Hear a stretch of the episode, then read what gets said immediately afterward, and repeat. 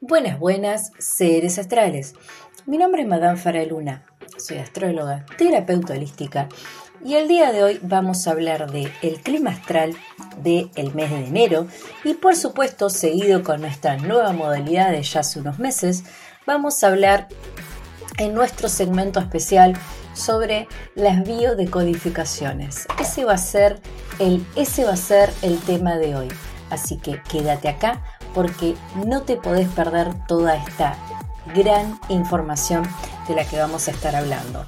Todo lo que necesitas saber para terminar de entender qué son las biodecodificaciones y para qué sirven. Y por supuesto, todo lo que necesitas saber del clima astral. Que escuches esto no es casualidad.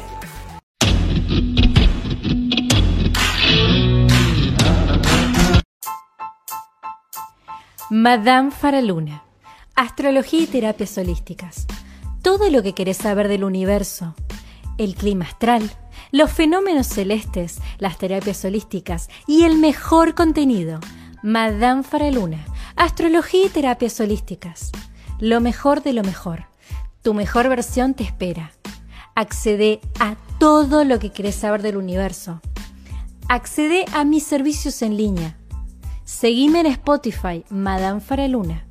En Facebook, Faraluna Faraluna. El mejor contenido, todo lo que querés saber en Madame Faraluna. Que escuches esto no es casualidad. Saludos astrales.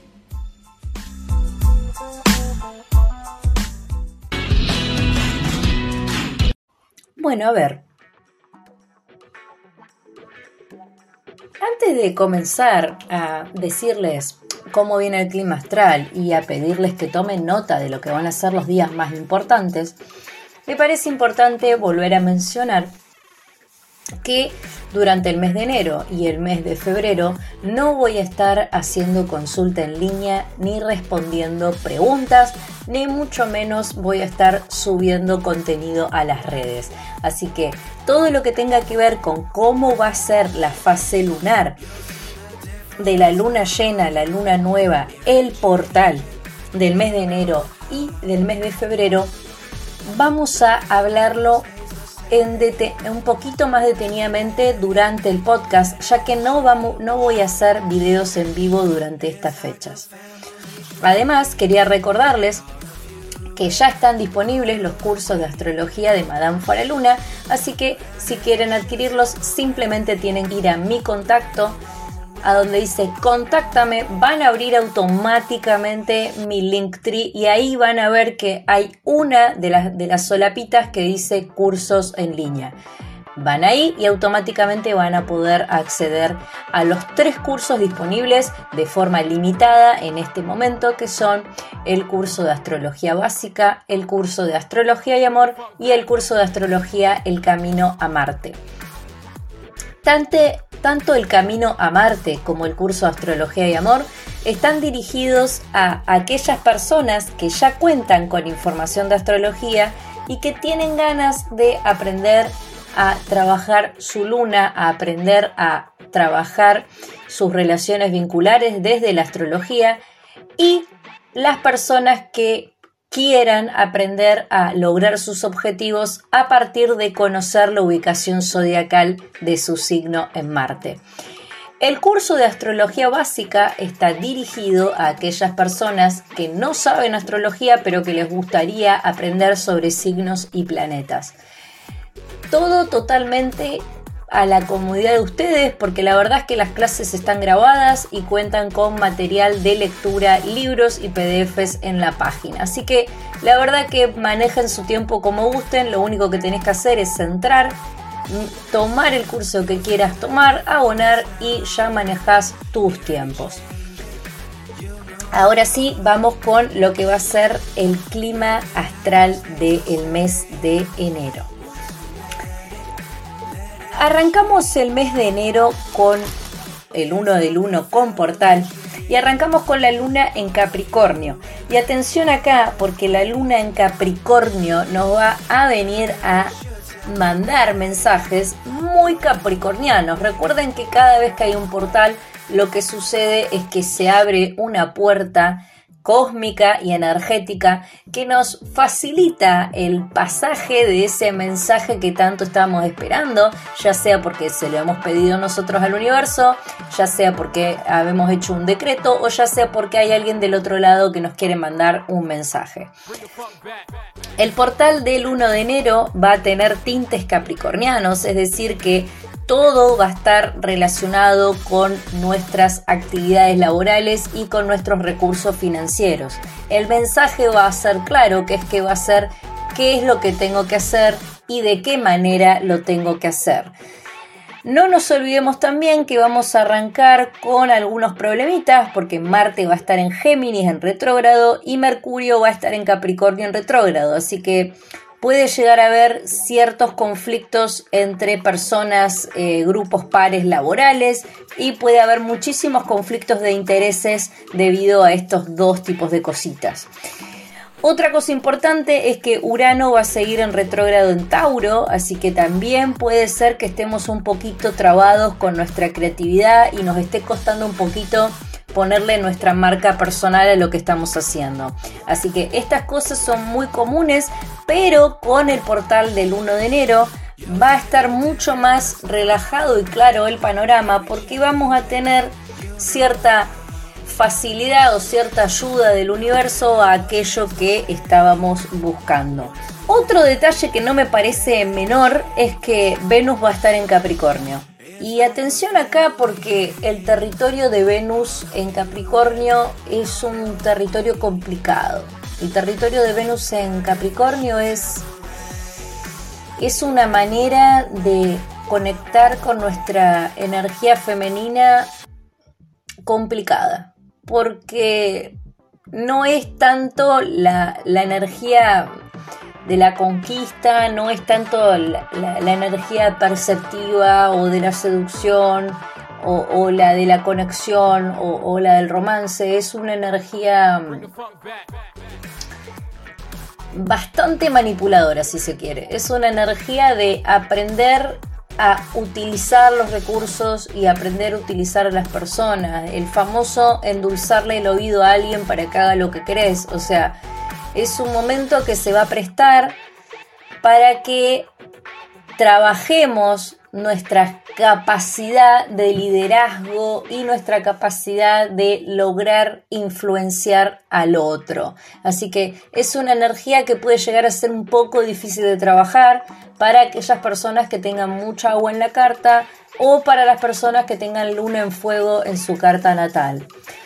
Eh, lo que tiene que ver con la autopercepción y el reconocimiento de una misma como mujer, este Venus en Capricornio nos va a invitar a ver no solo nuestras fortalezas, sino también nuestras debilidades, es decir, toda esa parte que no queremos ver, porque tengan presente que la energía de Capricornio es una energía analítica, pero analítica al punto tal que no solo ve lo que quiere ver, sino también lo que no quiere ver. Y esta es una cualidad que comparte con Virgo.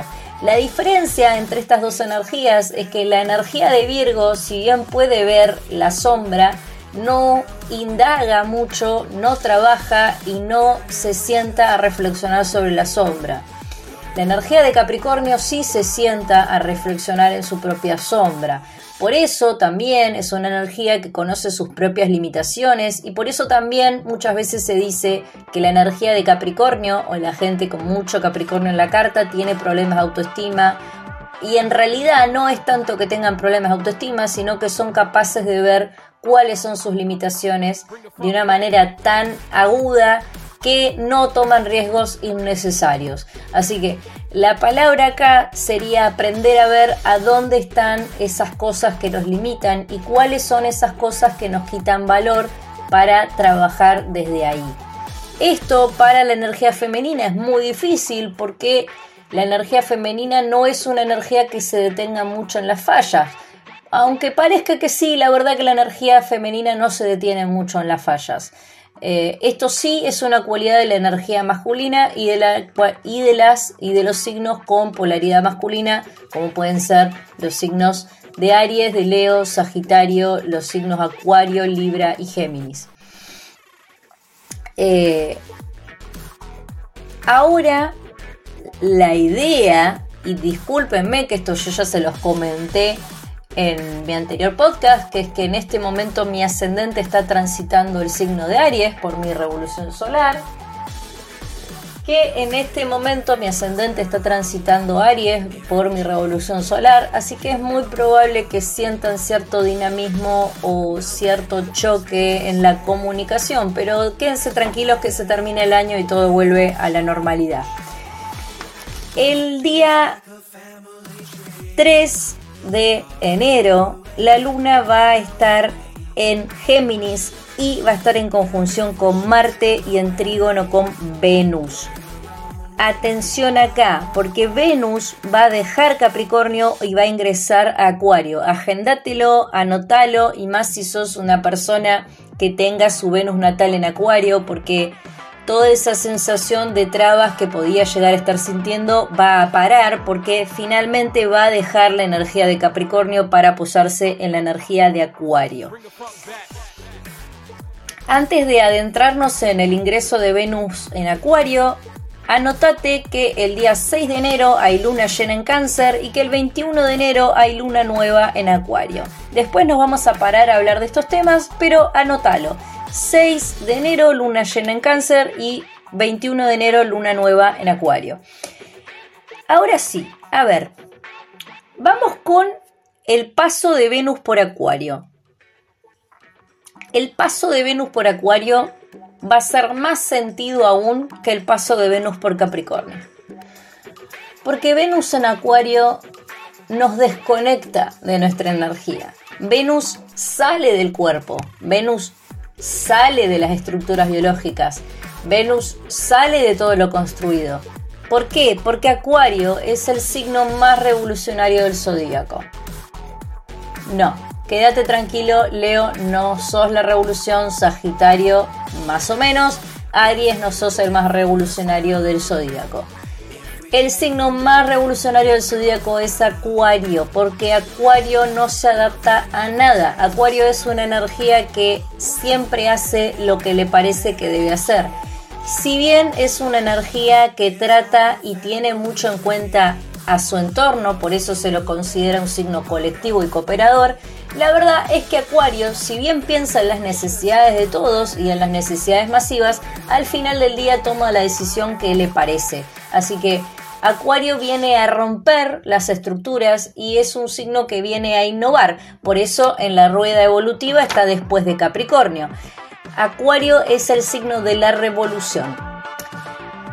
Los signos Leo, Aries y Sagitario no son signos revolucionarios. Ahí la, la, palabra la he leído en varias páginas de internet y la verdad que está mal utilizada la palabra porque no son signos revolucionarios. Son signos reactivos, pero no revolucionarios. Es decir, son energías muy dinámicas, muy veloces, personas con muchísima energía y que reaccionan todo el tiempo de manera impulsiva a los estímulos externos. Pero eso no quiere decir que sean revolucionarios, sino que son reactivos.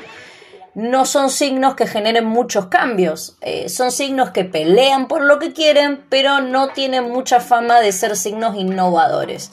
Los signos real, el signo más revolucionario de todos y el que realmente viene a romper todos los esquemas es Acuario. Por supuesto que el signo de Aries eh, es un signo cardinal de fuego y tiene mucha fuerza y se atraviesa lo que le ponen enfrente, pero no es un signo revolucionario. El signo de Leo también es un signo con mucha fuerza, es un signo que pelea capa y espada por lo que quiere, pero no podemos decir que es un signo revolucionario. El signo de Sagitario sí es un signo revolucionario, pero no es el más revolucionario del zodíaco. La energía de Sagitario es una energía revolucionaria porque cumple con dos cualidades muy fuertes. La primera, como buen signo de fuego, es un signo con mucho dinamismo y con mucha energía. Pero por el otro lado, al ser un signo mutable y al representar al centauro, el que es mitad animal y mitad hombre, tiene una capacidad de análisis y de visión muy aguda, muy parecida a la visión que tienen los signos Virgo y Acuario. Estas cualidades lo hacen un signo muy revolucionario. No obstante, Sagitario no es una energía que pueda ver mucho más de lo que está viendo. Sí es reflexiva, pero no es una energía capaz de ver mucho más adelante. Acuario, por otro lado, es una energía muy revolucionaria y siempre es una energía que puede ver muchísimo más tiempo adelante. No por nada, en este momento estamos atravesando la era de Acuario. En la era de Acuario estamos llegando a lugares que nunca pensamos que íbamos a llegar. Yo no sé si ustedes eh, siguen las noticias de astronomía y las noticias de ciencia, pero la verdad que por, en un caso muy básico de que estamos llegando a lugares que no pensamos jamás llegar es, por ejemplo, el nuevo exoplaneta encontrado de la galaxia vecina, que es un planeta lleno de océanos y lleno de agua, muy similar a la Tierra, con muchas cualidades habitables. Repito, la galaxia vecina. La galaxia vecina está a más de 100 años luz, así que imagínense que jamás, de los jamases, se hubiera pensado que se iba a encontrar un planeta con esas cualidades. Eso como para decir un ejemplo de que se están dando cosas que jamás pensamos que iban a suceder. Ahora, este, este dato y este parate de color era muy muy muy necesario y en especial para las personas que hayan empezado a consumir información en internet. Si lo que quieren es aprender de astrología, de cualidades de los signos y demás, los invito nuevamente a mis cursos de astrología donde sí está toda la información actualizada. Ahora vamos con ¿Por qué Venus en Acuario va a ser revolucionario? Venus en Acuario va a ser revolucionario porque nos va a mover todos los esquemas. Acabamos de desarrollar por lo menos durante 5 minutos por qué Acuario es revolucionario. El paso de Venus en Acuario es un momento en el que a nivel individual y en especial a las mujeres vamos a sentir que nos están sacando de nuestro eje y de nuestro esquema, inclusive nuevas realizaciones personales, nuevas maneras de percibirnos, nuevas maneras de ver el mundo y va a ser un momento que nos va a correr de nosotras mismas.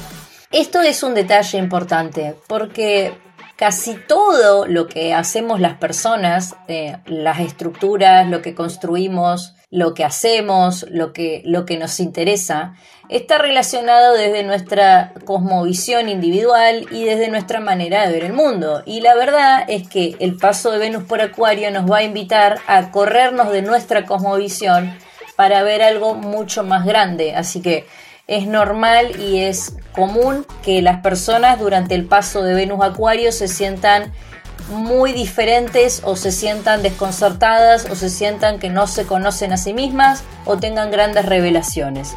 El día 6 de enero la luna va a estar en cáncer y va a estar en trígono con Neptuno. Mucha energía de agua, es un día para reflexionar sobre lo que nos está pasando, pero no voy a decir que pueden hacer limpiezas este día porque no, no sé realmente cómo se va a vincular esta luna en cáncer con la energía dando vuelta de Venus en Acuario. Porque la energía de Venus en Acuario va a dar vuelta a todos los esquemas. O sea, inclusive el, el, esquema astrológico, inclusive todas las interpretaciones más básicas, más conocidas y más obvias van a ser puestas como algo extraño. Así que la verdad que esto es un poco de lo que no me gustaba mucho a mí eh, de grabar el clima de enero, porque el clima de enero va a ser totalmente impredecible. El paso de Venus en Acuario va a hacer que el clima sea totalmente impredecible, por lo menos hasta que cambie de signo. Las personas que quieran y tengan ganas de limpiar sus amuletos o limpiar sus objetos personales durante alguna luna, ya sea la luna en cáncer o ya sea eh, esta, esta gran luna en cáncer, porque en realidad el 6 de enero no solo la luna está en cáncer, sino que hay luna llena en cáncer, así que va a ser una gran luna en cáncer. Va a haber mucha energía de agua y va a tocar todas las fibras emocionales que tenemos todos. La palabra clave acá va a ser el hogar, porque recuerden que cáncer es territorio de la casa, así que Fíjense cada uno en su carta astral a dónde les cae la luna. Y eh, esta luna llena, si quisieran aprovecharla para limpiar amuletos, hay un podcast viejo, un pod, perdón, un post viejo en Instagram para Luna, donde les hablo y les muestro, creo que si van a la solapita de Reels lo pueden encontrar, de cómo es que se pueden cargar los amuletos. Este día también se abre para que se abran capacidades nuevas de visiones y conocimientos a las personas que trabajen con estas energías. Pero la verdad es que la luna llena en cáncer va a ser una luna bastante emocional para todo el mundo, pero va a ser una luna un poquito complicada de interpretar porque hay mucha energía de acuario dando vueltas. Por otro lado está Plutón en Capricornio, así que todo lo que tenga que ver con las estructuras eh, no, lo, no lo vamos a poder mencionar porque mm, si bien si no estuviera Acuario en la ecuación, diríamos que hay un conflicto entre las, mis creencias, mi estructura personal y mis necesidades. Pero al estar Acuario ahí dando vueltas, la verdad que no podemos decir esto. Solo podemos decir que va a ser eh, un momento en el que vamos a tener que aprovechar a conectar con nosotros mismos y a tratar de prestar la atención a nuestras necesidades personales. La verdad es que no podemos hablar mucho más de eso durante la luna llena en cáncer. Sí, va a haber un clima totalmente predecible y diferente durante la luna nueva en Acuario del 21. El 8 de enero la luna va a estar en Leo, gracias, y va a estar en trígono con Júpiter. Recuerden que Júpiter estaba prematuramente en Aries, así que la luna va a estar en trígono con Júpiter. Recuerden, trígono quería decir que había más de un planeta en un mismo elemento. Las personas que ya están acá creo que saben que Aries y Leo comparten un mismo elemento. La luna en Leo nos va a invitar a poder realmente poder batallar aquello que estemos batallando y vamos a tener todas, todas y cada una de las herramientas para batallar.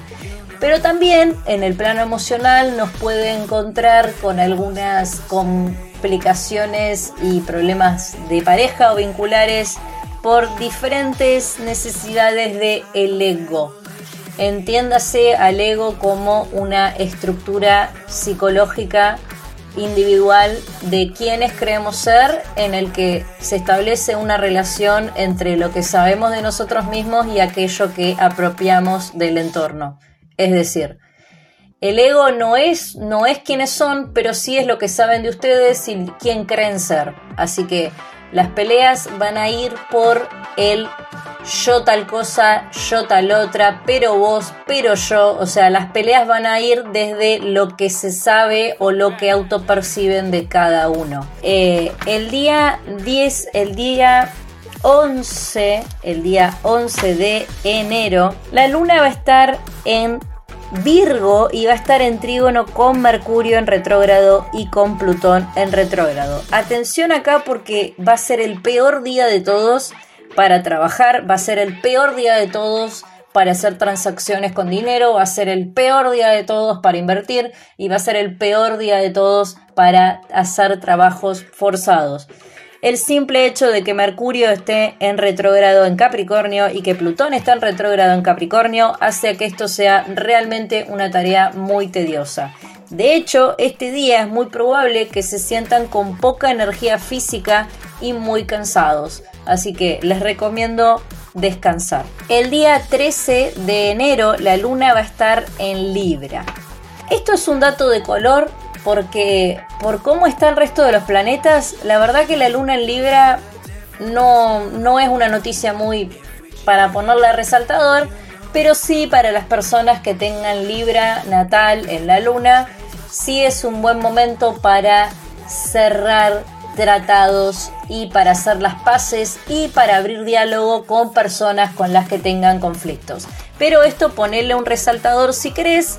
El 13 de enero, las personas que tengan en la carta natal, en su carta natal, no en cualquier carta astral, en su carta natal, tengan a la luna en Libra, va a ser un buen día para hacer todo esto.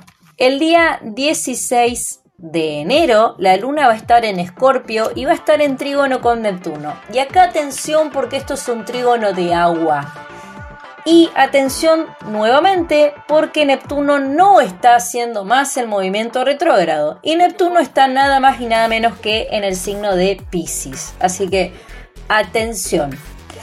Atención acá porque se junta la energía cósmica de Pisces con la energía camaleónica de Escorpio. Atención acá. El gran trígono de agua de enero va a ser lapidario para aquellas personas que no estén trabajando en sí mismas o aquellas personas que hayan decidido poner la mugre bajo la alfombra. Pero para las personas que vengan trabajando y que vengan encarando los conflictos o que vengan tratando de mejorar el asunto, sí va a ser un día bastante conciliador, armonioso, en el que van a sentir que el peso de sus hombros se cae, se van a sentir más relajados, más conectados con su entorno y más cerca de su mejor versión. Pero recuerden que todo va a depender del trabajo interno que vengan haciendo. Sí te puedo decir que a nivel genérico va a ser un día muy emocional para todo el mundo, así que traten de no desearle el mal a nadie ni decir cosas de las que se puedan arrepentir después, porque van a estar saltando o saltando como leche hervida, como diríamos acá, por algo que realmente no es tan importante, porque que haya mucha agua dando vuelta también se presta a que uno se enganche en cosas que no son tan importantes. También para algunas personas, y en especial los que tengan en la carta astral natal la luna en escorpio o las personas que tengan Neptuno en Pisces o que tengan ascendente en Pisces, va a ser un momento de revelaciones a nivel familiar y de grandes mentiras en el árbol que se caen e incluso pueden hablarnos de fallecimientos. El día 18 de enero la luna va a estar en Sagitario y va a ser un momento que nos va a invitar a hacer el duelo de manera más amigable, es decir, supónganse que vuelve a pasar lo mismo, pero de otra manera y los agarra con otra edad, así que la misma experiencia la van a vivenciar diferente y de manera positiva. Una pérdida la van a experimentar de manera positiva o un mismo conflicto la van a experimentar de una manera positiva. La luna en Sagitario va a ser un muy buen momento para salir adelante, pero no va a ser un tan lindo momento para tomar decisiones inteligentes. Esto ya lo dije, creo, en un podcast anterior, que a menos de que Júpiter esté en Sagitario y a menos de que eh, haya energía de Capricornio o de Tauro dando vueltas en planetas como Marte, la verdad que la luna en Sagitario es una energía positiva, pero no es una energía de decisiones inteligentes. Así que no tomen decisiones importantes este día. El día 19 de enero, y esto sí, anótalo, porque esto sí es, son dos datos importantes para las personas que tengan en su carta natal a estos dos planetas en estos mismos signos. Mercurio va a dejar de retrogradar y Marte deja de retrogradar. Recuerden que Mercurio estaría retrogradando en Capricornio y que Marte está retrogradando en Géminis. Así que a las personas que va a afectar positivamente va a ser a Capricornio y a Géminis. Si venían trabadísimos, tranquilos porque el 19 de enero se vuelven a abrir los caminos. Estos dos planetas van a dejar de retrogradar. El día 20 de enero la luna va a estar en Capricornio. Y este día sí va a ser un buen día para rituales de la abundancia y sí va a ser un buen día para trabajar arduamente por lo que quieren y para invertir en su negocio. El día 22 de enero, perdón, el día 21 de enero hay luna nueva en Acuario. Marcalo en el calendario porque la luna nueva en Acuario va a ser muy fuerte. La luna nueva en Acuario va a ser fuertísima. Fuerte es poco, porque se va a sentir una cosa en el aire. Ya el día anterior la van a estar sintiendo y van a seguir sintiendo esa energía el 22 de enero. Una energía tan fuerte, una energía de una sensación que no sé si todo el mundo ha experimentado, que es la sensación que se llama certeza. esa sensación donde no hay duda, donde ya sabes que las cosas son así, donde no dudas, donde no abrís un plan B, un plan C, donde no tenés ningún tipo de sensación de que las cosas pueden salir mal. La luna nueva en Acuario nos va a traer certezas. Las cosas van a suceder solas, se van a caer por su propio peso solas, no vamos a tener que hacer absolutamente nada y realmente vamos a cosechar lo que hemos sembrado aunque no nos guste. La luna nueva en Acuario nos va a invitar a estar preparados para lo que viene, sin la necesidad de evaluar tanto las cosas y sin la necesidad de planificar tanto. Las cosas van a simplemente suceder. Se van a abrir caminos, van a tener que nadar con esa ola y permitirse entrar en ese nuevo camino porque no va a haber nada que sea como lo vienen haciendo, nada como lo planificaron, nada de la regla que tienen, o sea, todo va a ser nuevo y van a tener que aceptar eso nuevo que viene. A nivel social puede hablar de una nueva manera muy fuerte de pensar, de ética moral y también puede hablar de grandes avances tecnológicos. Ahora, a nivel individual, y esto lo van a entender más las personas que tienen su propio trabajo o las personas que están trabajando por algo o las personas que están estudiando algo, o sea, es decir, las personas que están haciendo algo para sí mismas y para el resto. Las personas que estén todos los días intentando hacer algo, que tengan una agenda, un plan, eh, una estructura, lo que sea que tengan para lograr sus objetivos, no les va a servir absolutamente nada. Porque la luna nueva les va a traer todo nuevo, les va a dar vuelta todo. No va a haber absolutamente nada que crean que pueden hacer que van a poder hacer. Así que van a tener que simplemente entregarse a lo que está pasando. Y de verdad yo les juro que todo el mundo el día 21 de enero va a experimentar lo que se llama certeza. Ahora, vamos con el día 24 de enero, que la luna va a estar en Pisces y va a estar en conjunción con Neptuno. Acá sí vamos a sentir un cambio de aire muy fuerte, porque, y atención porque ya nos estamos acercando al final del mes, vamos a sentir un cambio de aire muy fuerte porque tenemos mucha energía de tierra, energía de fuego y de aire dando vueltas. Hay como, hay como un unas oposiciones energéticas muy importantes. Este, eso se nota. Hay como un popurrí energético de energías que no necesariamente se entienden entre sí. Eh, tenemos por un lado la energía de Júpiter en Aries y la energía de Neptuno en Pisces, la energía del fuego y del agua.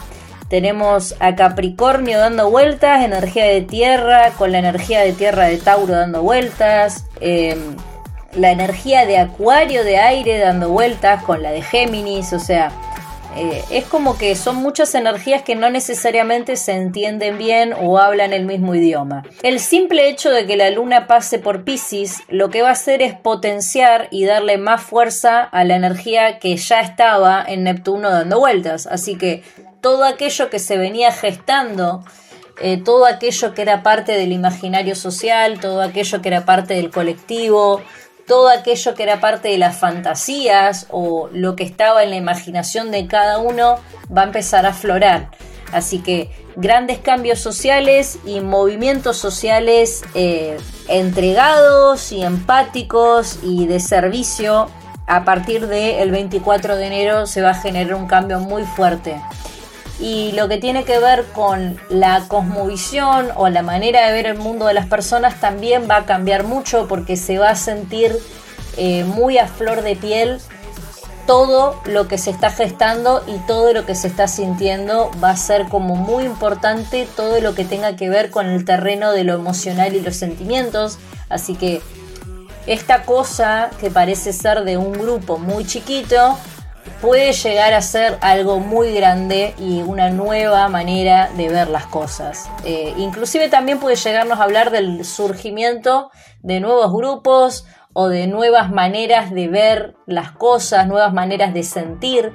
Quizás hasta puede también hablar de nuevas, nuevos métodos de terapias holísticas o nuevos métodos de terapias. Atención acá porque no me extrañaría que apareciera una nueva terapia durante el 24 de enero.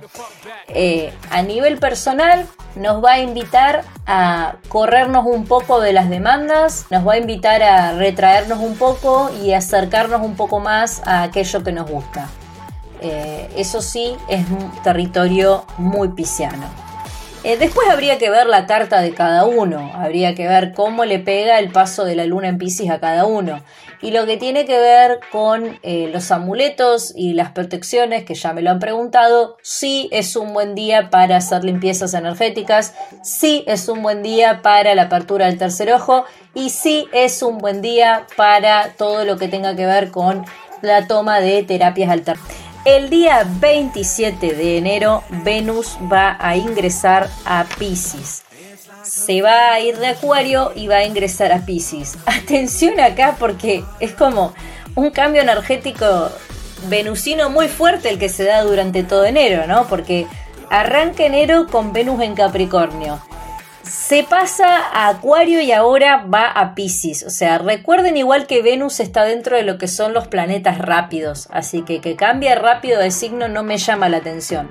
Lo que es muy trascendente es el cambio energético que va a recorrer, porque va a pasar de la energía de Capricornio, que es una energía poco flexible y, muy crítica, a la energía de eh, Acuario, que es una energía súper revolucionaria a la energía de Pisces, que es una energía eh, de entrega y es una energía eh, de unidad.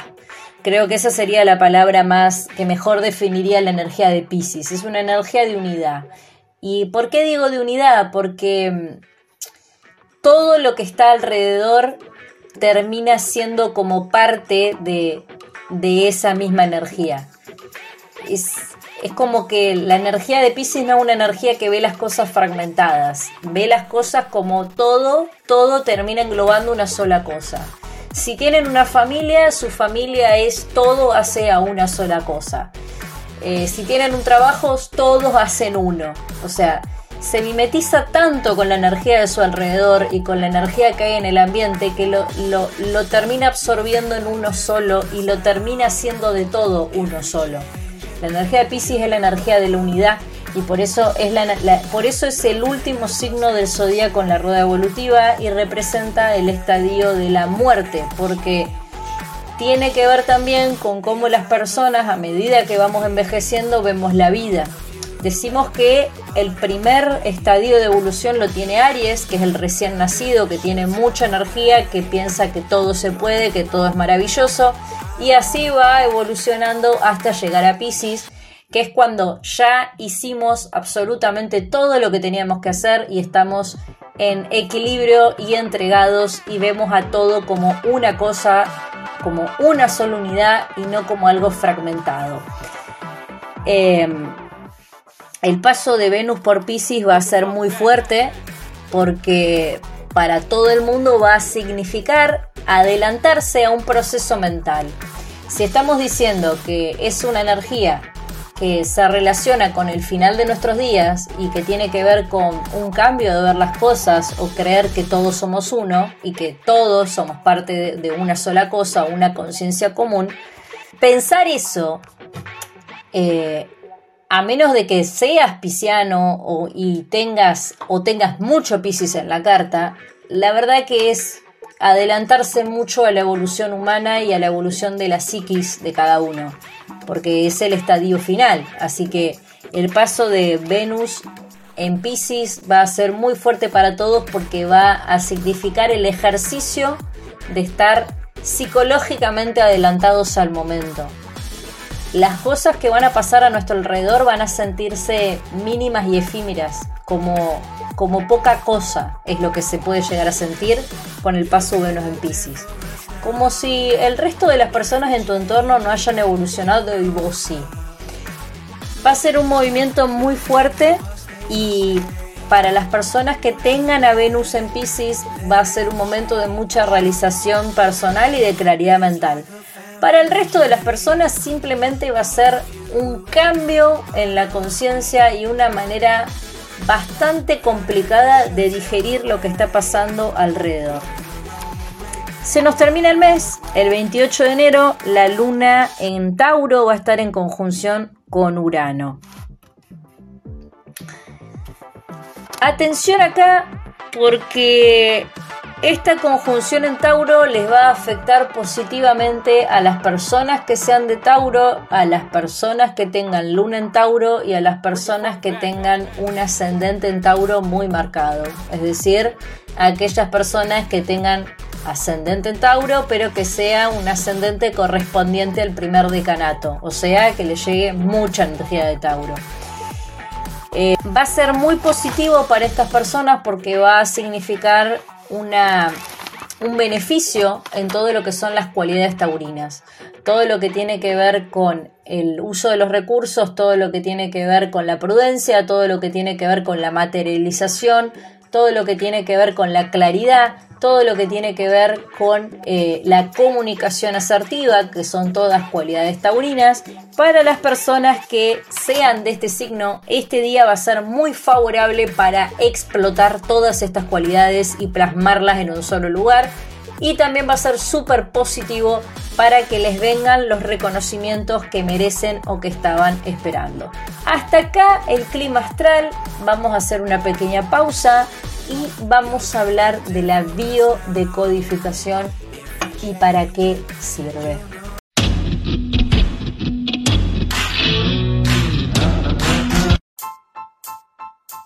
Madame Faraluna, Astrología y Terapias Holísticas. Todo lo que querés saber del universo, el clima astral, los fenómenos celestes, las terapias holísticas y el mejor contenido. Madame Faraluna Astrología y terapias holísticas. Lo mejor de lo mejor. Tu mejor versión te espera.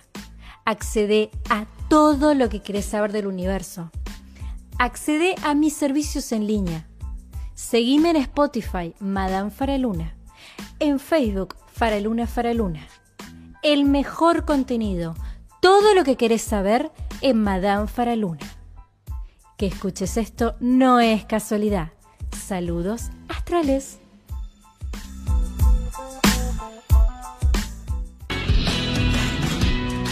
Bueno, a ver, ahora sí vamos a hablar de el tema de hoy, que es la bioneuroemoción, la biodescodificación.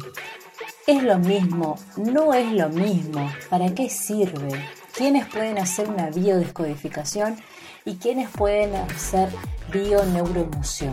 Voy a tratar de ser lo más eh, clara posible, porque la verdad que este es un tema muy delicado que se presta a confusión y ustedes saben que a mí me encanta la difusión de contenido de calidad.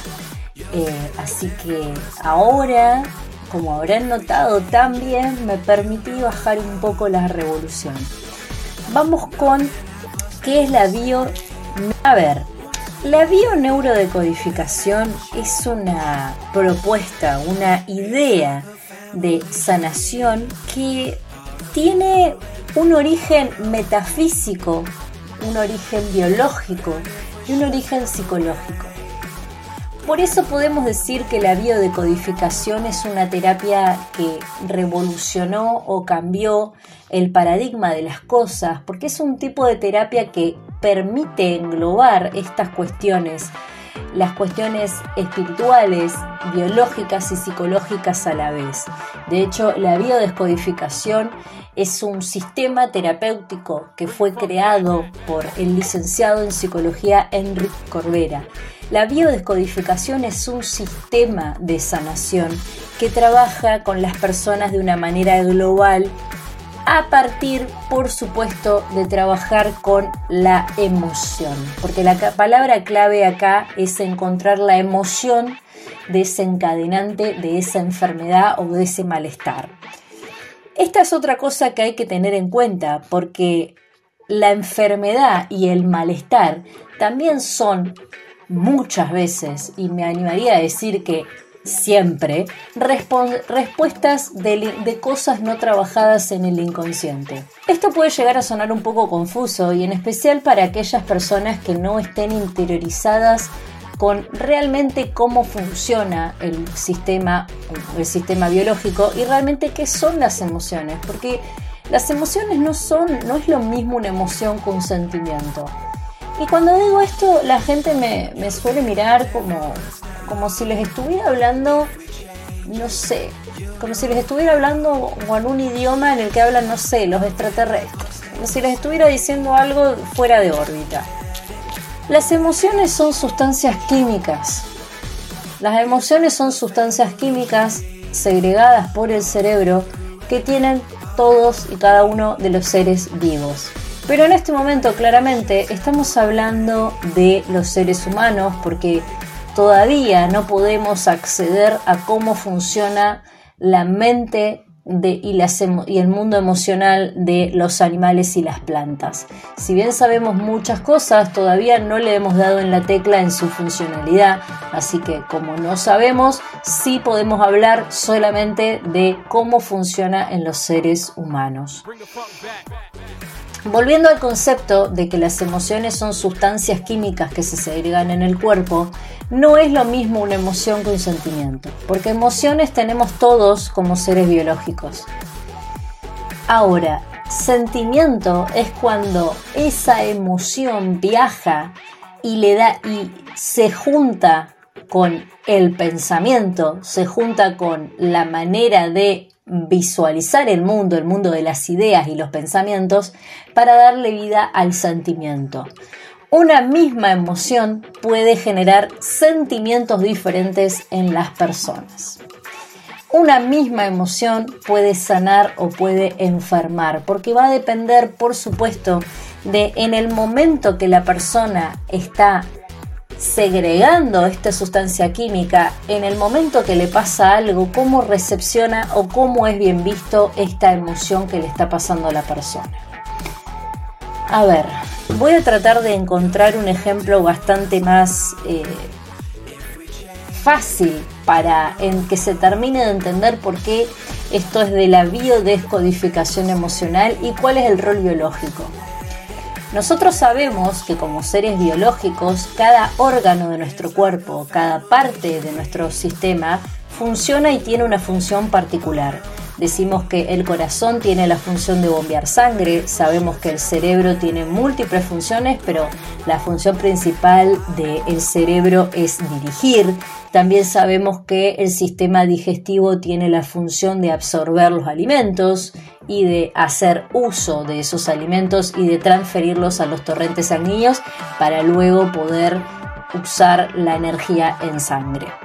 Ahora, cuando a una persona en lo cotidiano le está pasando algo, ya sea que está caminando en la calle y es violentado por un factor externo, o tiene un trauma, o el simple hecho de estar comunicando algo a alguien y quizás lo que estás comunicando para vos está bueno y la recepción del otro lado es negativa, ahí es donde las emociones quedan bloqueadas. Las biodecodificaciones proponen que establezcamos nuevos códigos y nuevos patrones a nivel celular de nuestro cuerpo para restablecer celularmente, para sanar y para activar nuevos patrones del cuerpo. Los objetivos de las biodecodificaciones es encontrar el síntoma de la enfermedad de una manera tal que el enfermo pueda tomar conciencia en sí mismo y empezar a tener una solución biológica. En este caso, que la enfermedad desaparezca. Ahora, si ustedes me preguntan a mí quiénes son las personas que pueden hacer una biodescodificación, que no es lo mismo que hacer uso de una técnica de bio-neuroemoción, las únicas personas que pueden hacer una biodescodificación, es decir, sanar una enfermedad y trabajar de manera englobadora y decodificar el problema son aquellos especialistas de la psicología o de la psiquiatría que hayan hecho una especialidad o un posgrado en biodecodificación. Y acá me pueden llegar a estar encendiendo todas las lamparitas y decir, Mm, ¿Cómo puede ser? Conozco una vecina, un amigo, el novio de, la pareja de, que hace bio... No. Puede ser que no sé, como todo, lo que tiene que ver con los modismos y las palabras y todo lo que tiene que ver con reproducir mal los conceptos, eh, puede ser que tengan mal el concepto. De hecho, las biodescodificaciones y la bioneuroemoción son cosas bien diferenciadas. Eh, para hacer una biodescodificación tenés que ser psicólogo o psiquiatra con especialidad en biodescodificación. Si no, no lo podés hacer. Ahora, ellos son los que pueden hacer sanarte con la biodescodificación, sanar enfermedades, por supuesto, porque las biodescodificaciones terminan las investigaciones y los trabajos del psicoanálisis de Freud. Freud ha llegado en su época a curar personas con parálisis facial o problemas en las manos que no podían moverse y lo hizo a través de indagando en el inconsciente de la persona. La biodescodificación lo que plantea es llegar a la raíz emocional del asunto, al origen del trauma para sanar y para reestructurar las células del cuerpo. Ahora, la bioneuromoción, por otro lado, es otra cosa. Si bien podría considerarse como caras de una misma moneda, la verdad es que solamente psicólogos y psiquiatras pueden hacer biodescodificaciones. Y si alguien que no es psicólogo o psiquiatra les dice que les va a hacer una biodescodificación, salgan corriendo porque no lo puede hacer y de hecho hasta lo pueden denunciar tranquilamente porque no lo puede hacer.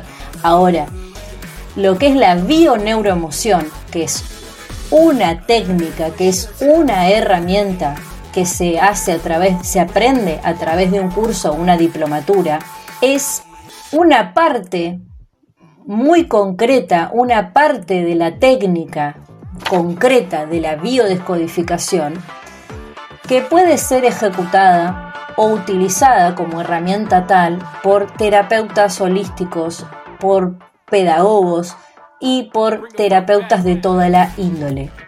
Es decir, no tienen que ser ni psiquiatras ni psicólogos para trabajar con bioneuromoción, pero sí para hacer una biodescodificación. La bioneuromoción es una técnica previa, una técnica bastante parecida a la biodescodificación. En la bioneuromoción no se llega a descodificar y a sanar ni a diagnosticar la enfermedad. Y esto es una palabra clave, porque la clave acá está en que no se llega a hacer un diagnóstico. La bioneuromoción, la bioneuromoción es una técnica que claramente tenés que haberte titulado. La bioneuromoción es una técnica que claramente tenés que haber hecho el curso o haber hecho la diplomatura, como hice yo en bioneuromoción, para poder hacerla. Pero la bioneuroemoción es un, un método, una técnica que se dirige y se orienta para el crecimiento y el bienestar de la persona.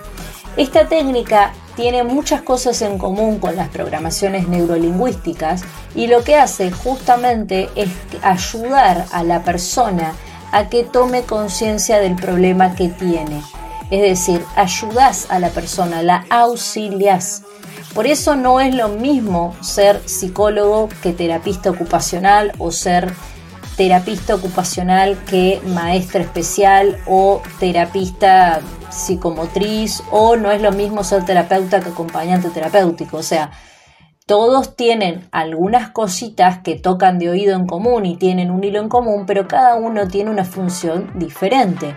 Esto es importante que lo entendamos porque bioneuroemoción, la técnica en sí, la puede utilizar cualquier persona que haya hecho el curso o que haya tomado el diplomado en bioneuroemoción. Cualquier persona que sepa utilizar la técnica puede utilizarla en su consulta puede utilizarla como ejercicio en una clase, pero para hacer una biodescodificación tenés que ser psicólogo y psiquiatra. Y esto es una cosa mayúscula importante porque también me he topado con personas que creen que estas cosas no funcionan solamente porque el que le hizo eso no es, no es ni psicólogo ni psiquiatra, no son personas calificadas para hacerlo. Entonces lo que se genera es duda ante el sistema. Y además también les estarían robando su dinero. No es lo mismo ser terapista ocupacional, ser acompañante terapéutico, ser terapista holístico, a ser psiquiatra o psicólogo. Son todas profesiones diferentes. Si bien el el ojo está puesto en el bienestar, tienen objetivos, metodologías y cosas diferentes. No se dejen engañar. Ahora, volviendo al tema de la bioneuromoción.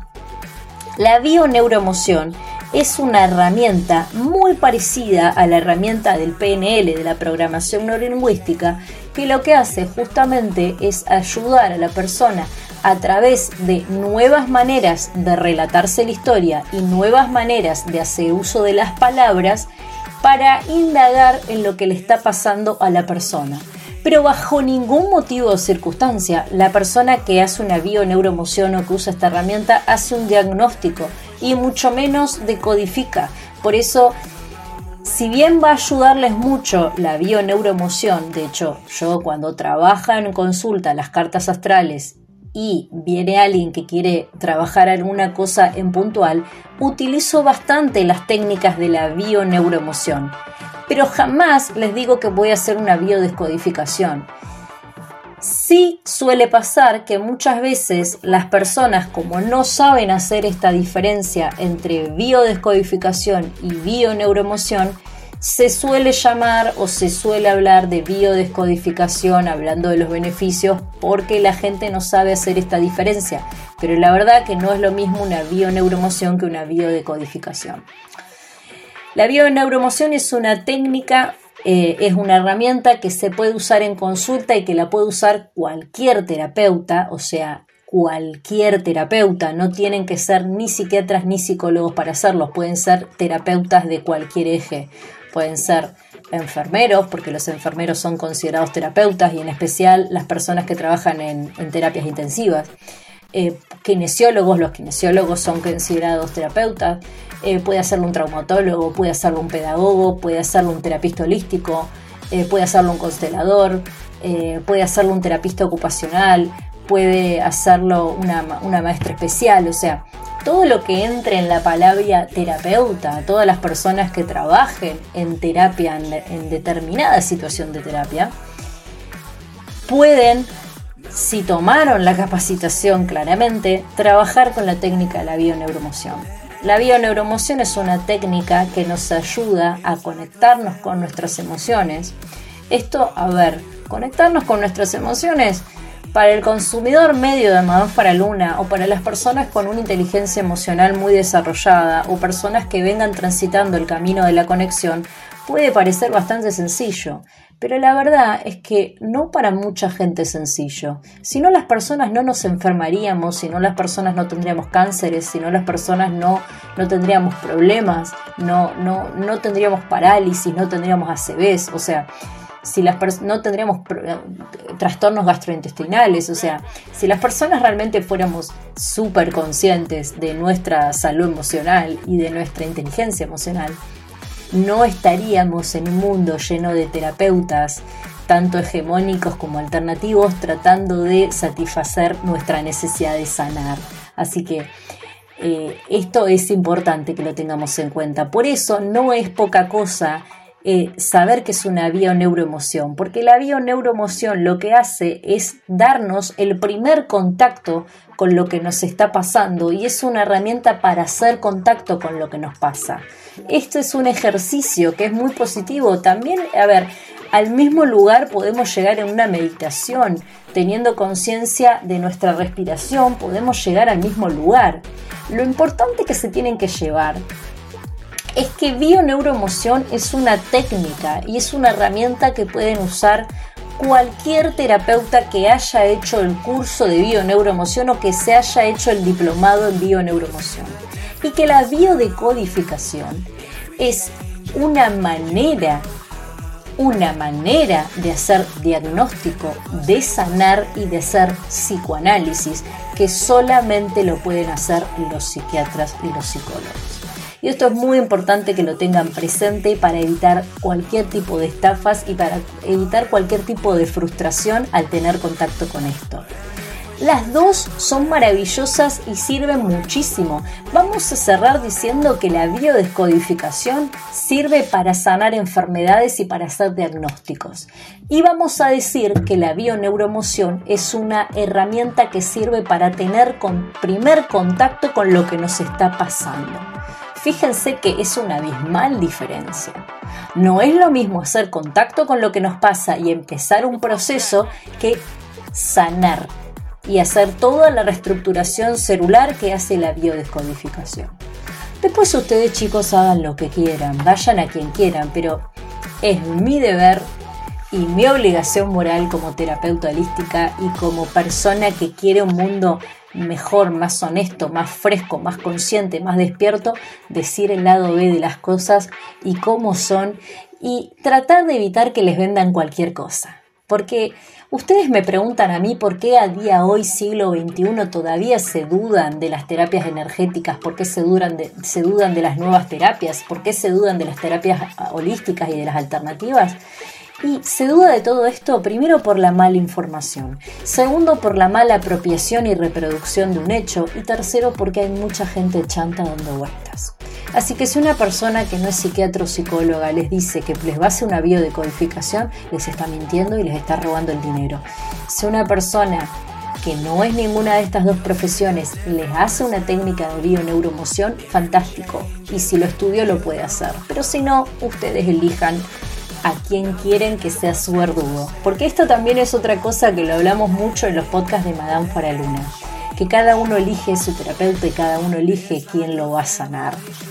Pero en esa elección traten de ser 100% conscientes de a qué profesional de la salud le van a abrir su mente y a qué profesional de la salud le van a abrir su energía, porque esta es otra cosa también muy importante. Si ustedes lo que quieren es alinearse, supónganse energéticamente, quieren alinear los chakras, quieren alinearse, quieren limpiar su energía y van a un psicólogo y la verdad que no van a tener resultado porque el psicólogo es psicólogo, no es terapista energético. Si ustedes lo que quieren es alinear los chakras, van a tener que ir a alguien que sea terapista energético y que se dedique a limpiar chakras y alinear energías. Ven a lo que voy, a lo que me explico, que cada profesional sabe lo que hace y tiene una función. Yo jamás de los jamases les diría a ustedes que vayan a un, con un psiquiatra a meditar. Que esto no quiere decir que este profesional justo haya hecho una capacitación en meditación o sea una persona abierta y sepa meditar. Yo le estoy diciendo que en, en bruto y en lo concreto, yo jamás les diría, por ejemplo, que vayan al médico a hacerse una limpieza energética. No. O sea, creo que esto sea muy claro lo que estoy diciendo. Eh, hasta acá el podcast de hoy. La verdad que me quedé con ganas de comentarles bien cómo funciona este, esta comunicación entre la segregación de esta sustancia química del cerebro que son las emociones, cuando nos enfermamos y cómo se reproduce. La verdad no es que me olvidé, aunque podría haber sido que me olvidé porque tengo problemas de atención, así que puede haber sido que me haya olvidado, pero no es el caso. La verdad es que me parece que esto está más, eso lo puedo llegar a explicar mejor en un video de YouTube y está más palpable y mejor para algo que tenga imágenes de fondo. Así que si querés que te explique bien cómo funciona y cuál es la comunicación en este caso, mandame un mensaje y pedime el video de biodescodificación para YouTube Madame Faraluna. Que escuches esto, idea, escuches esto no es casualidad. Saludos astrales. Hasta acá el día de hoy y que terminen el mes y el año de una manera maravillosa.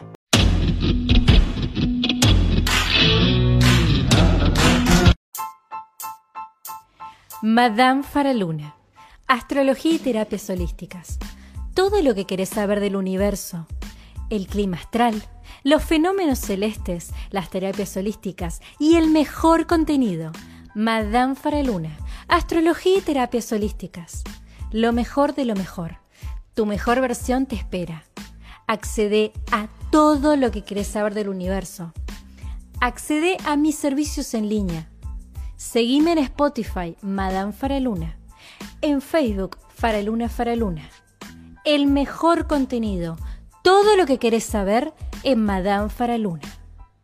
Que escuches esto no es casualidad. Saludos astrales.